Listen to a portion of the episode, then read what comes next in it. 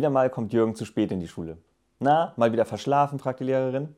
Aber Fräulein, was denken Sie denn von mir? Ich bin auf dem Schulweg von Raudis überfallen worden. Oh mein Gott, Jürgen, ist, ist dir was passiert? ruft die Lehrerin entsetzt. Darauf Jürgen, Gott sei Dank haben Sie mir nur die Hausaufgaben gestohlen.